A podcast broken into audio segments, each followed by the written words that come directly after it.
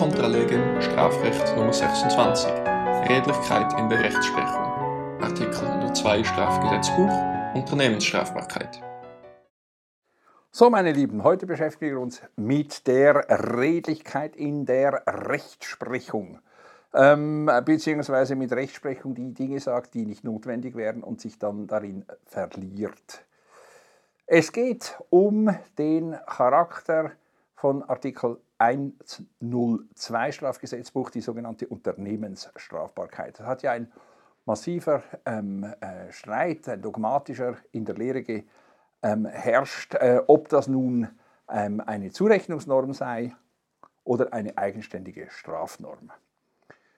Die entsprechenden ähm, Entscheide waren Leitentscheide, publizierten waren Bundesgerichtsentscheid 142 4333 vom Oktober 16 und dann 146 468 vom Dezember 19. Ich werde dann noch einen erwähnen, noch einmal zwei Jahre später, 6b 57 2020 vom September 2021. Also jeweils in schönen Abständen drei Entscheide. Worum geht es?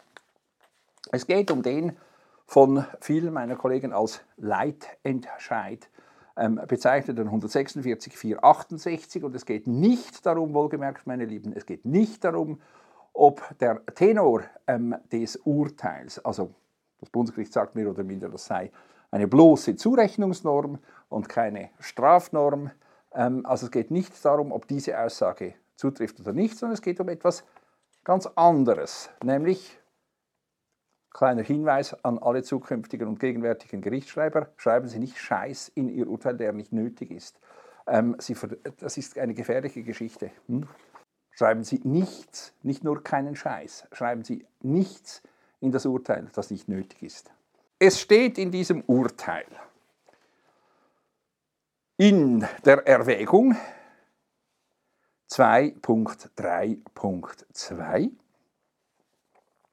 Wortwörtlich, ich zitiere, eine Antwort auf die Frage, ob es sich bei Artikel 102 Strafgesetzbuch um einen eigenständigen Übertretungsstraftatbestand oder eine Zurechnungsnorm handelt, kann auch BGE 142 4333 nicht entnommen werden.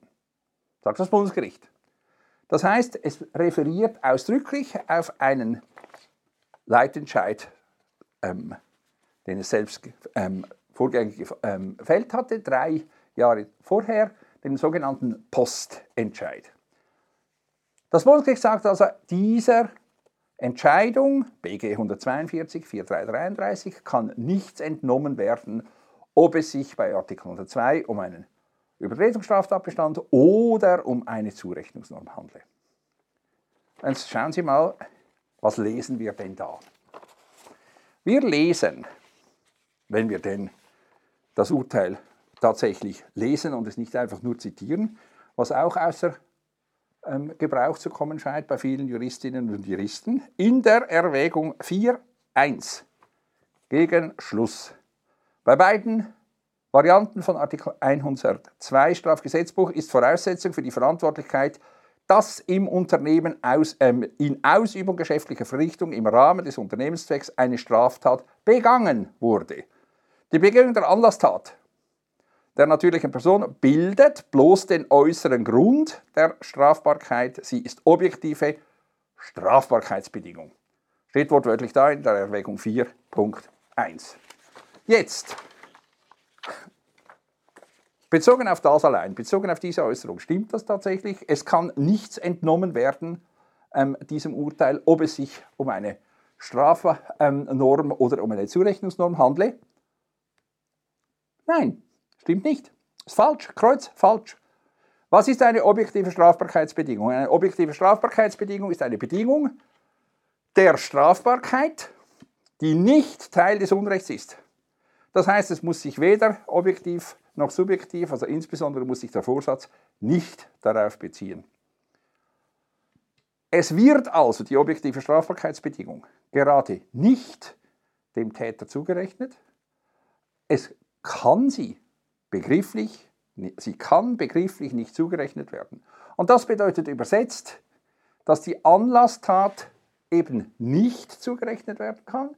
Damit kann 102 eigentlich nach 142 4333 nicht eine ähm, Zurechnungsnorm sein. Weil was wollte man anders zurechnen, wenn nicht die Anlasstat? Jetzt könnte man sagen, ah, das Bundesgericht hat halt seine Meinung geändert und es schämt sich, das zuzugeben. Wäre eine Möglichkeit. Früher hat das Bundesgericht immer gesagt, ähm, es präzisiere seine Rechtsprechung, um nicht zugeben zu müssen, dass es sie geändert hat. Hier behauptet es nun, es ändere überhaupt nichts, weil es sei immer schon gewesen, so gewesen. Jetzt Achtung, meine Lieben, jetzt kommt das dritte Urteil wiederum ähm, zwei Jahre später. Ein unpubliziertes zwar, aber immerhin ein Bundesgerichtsurteil zwei Jahre später, 6b 57-220. Und da steht dann, das ist zwar richtig, das ist französisch, aber manchmal lohnt es sich, die französischen Entscheide zu lesen.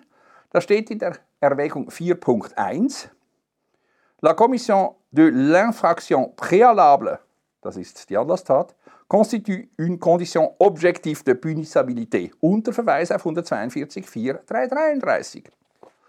Das heißt, zwei Jahre nach dem scheinbaren Entsche Leitentscheid ähm, in 146.4 sagt das Bundesgericht wieder das Gegenteil, weil es ist nicht möglich, es ist schlicht nicht möglich, dass die Anlasstat gleichzeitig objektive Strafbarkeitsbedingung sei und zugerechnet wird. Das kann so nicht sein.